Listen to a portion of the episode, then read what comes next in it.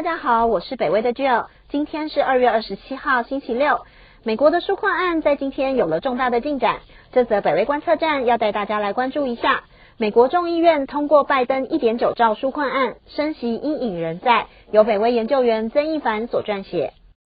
台湾时间今天二月二十七号下午稍早，美国众议院以两百一十九对两百一十二票的票数，通过了由拜登团队所提出来的总值一点九兆美元纾困案。纾困案接着将被送到参议院来讨论及表决，而民主党将持续积极推动这个案子，但是最终出炉的版本极可能有所差异。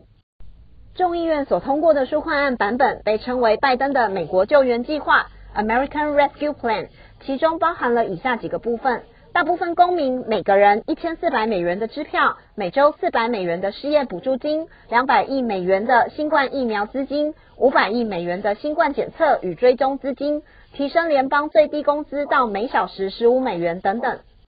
民主党在参议院中所拥有的席次与共和党相等，比数是五十比五十。虽然有副总统加持而占有优势，但是想轻松通过这个纾困案，代表所有民主党的参议员必须全数投下同意票。这个提案在参议院面对的最大挑战，将是在最低工资方面获得两党的支持，极可能会需要做出取舍。对此，众议院议长 Pelosi 说。就算最低工资的调升在参议院被摒除，众议院绝对仍然会接受并通过此案，因为新冠相关的资金补助是首要之急。